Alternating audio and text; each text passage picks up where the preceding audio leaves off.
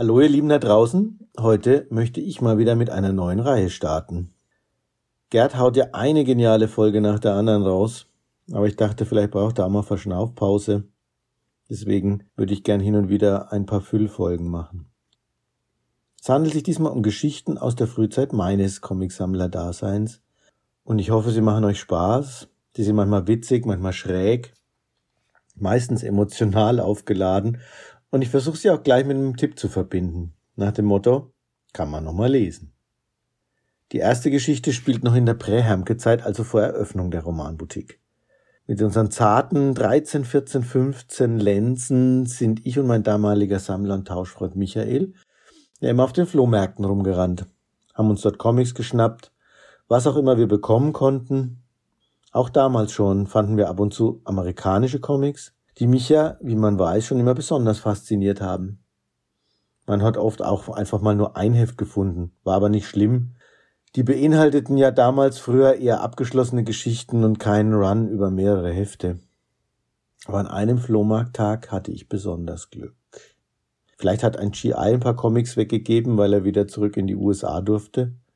Jedenfalls fand ich einen Stapel US-Hefte für günstig Geld und als ich zu Hause meine Käufe sortierte, konnte ich es kaum fassen. Hatte ich doch tatsächlich sieben X-Men, wir haben damals noch X-Men gesagt, nicht X-Men, in aufeinanderfolgender Nummerierung. Es waren die Hefte Uncanny X-Men 129 bis 136. Kernstück eines der genialsten Teamworks ever, ein absoluter Glücksgriff und heute ein Glanzstück meiner Sammlung. Hefte aus dem Run von Chris Claremont und John Byrne und davon die berühmte Dark Phoenix Saga.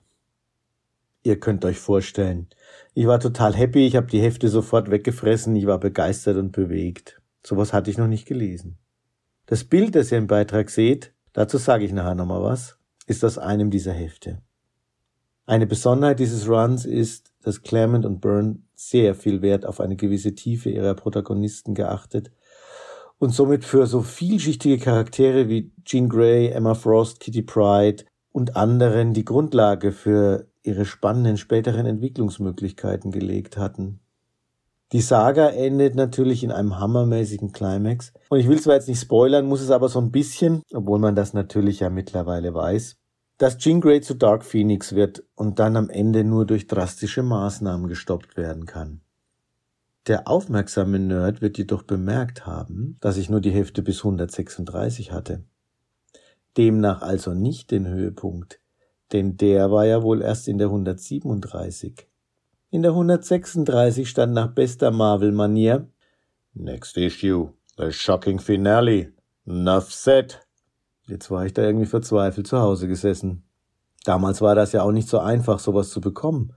So gezielt ein Heft in Deutschland völlig ausgeschlossen und mal schnell bestellen in den USA, keine Chance. Naja, ich bin dann so rumgeeilt in meiner Trauer und habe dann einige Tage später meinen Sammlerfreund Michael getroffen, der ja wie schon gesagt auch immer in Sachen Comics unterwegs war und gesammelt hat. Wir sprachen über den letzten Flohmarkt und auch, dass ich ihn da gar nicht gesehen hätte und was ich Tolles geschnappt hatte und erzählte ihm natürlich auch von der damit verbundenen Misere. Da trat ein Grinsen in sein Gesicht. Und er sagte, er wäre schon noch eher am Morgen dort gewesen und wäre auch auf was Feines gestoßen. Nämlich Uncanny X-Men 137. Ich konnte es nicht glauben. Er hatte das letzte Heft der Saga. Ich musste es haben, koste es, was es wolle. Ihr Sammler werdet meine Gier verzeihen. Er hat aber ganz ruhig verkündet, es wäre so was Besonderes, er verkaufe es nicht, es wäre so geil. Ich bat, ich bettelte, ich flehte und fluchte. Half nix, er ließ mich zappeln. Naja, ihr ahnt es schon. Wenn man meinen lieben großzügigen Freund Micha gekannt hat, dann weiß man natürlich auch, wie das ausgegangen ist. Er hat mir letztendlich das Heft geschenkt und auf wunderbare Weise hatte ich dann diese großartige Story, diesen schönen Run komplett und schätze das bis heute als Highlight in meiner Sammlung. Ja, jetzt wollte ich euch ja noch einmal etwas zu dieser einen Seite sagen, die ich euch als Beispiel auserkoren habe. Es ist so eine dieser 100 Greatest Moments in Comic History für mich. Der Hellfire Club um Sebastian Shaw hatte die X-Men entweder vermeintlich getötet oder sie kampf- bzw. handlungsunfähig gemacht. Es schien keinen Ausweg mehr zu geben. Der Hellfire Club triumphierte. Man sieht es auch so im Text. So, ja, wir haben alle X-Men besiegt und der fieseste von allen, Wolverine, ist tot. Aber während man sie noch sprechen sieht, erscheint Wolverines Hand wie in Zeitlupe aus dem Wasser des unterirdischen Kanals. Sich an einem Rohr festhaltend, zieht er sich heraus und dann kommt dieser Satz. Okay, suckers, you've taken your best shot. Now it's my turn. Mir ist die Gänsehaut von den Armen über den Nacken gelaufen.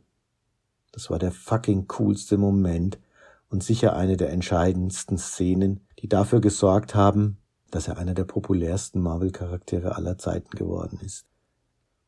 Nicht zuletzt auch das geniale Inking von Terry Austin machen dies zu einer der grandiosesten Zeiten in American Comic History, innerhalb dieses ganz großen Klassikers, den man immer wieder nochmal lesen kann. The Dark Phoenix Saga. Bis zum heutigen Tag available in Hermkes Romanboutique, sowohl auf Englisch als auch auf Deutsch. In diesem Sinne, liebe Leute, ciao ciao, bye bye, euer Burn.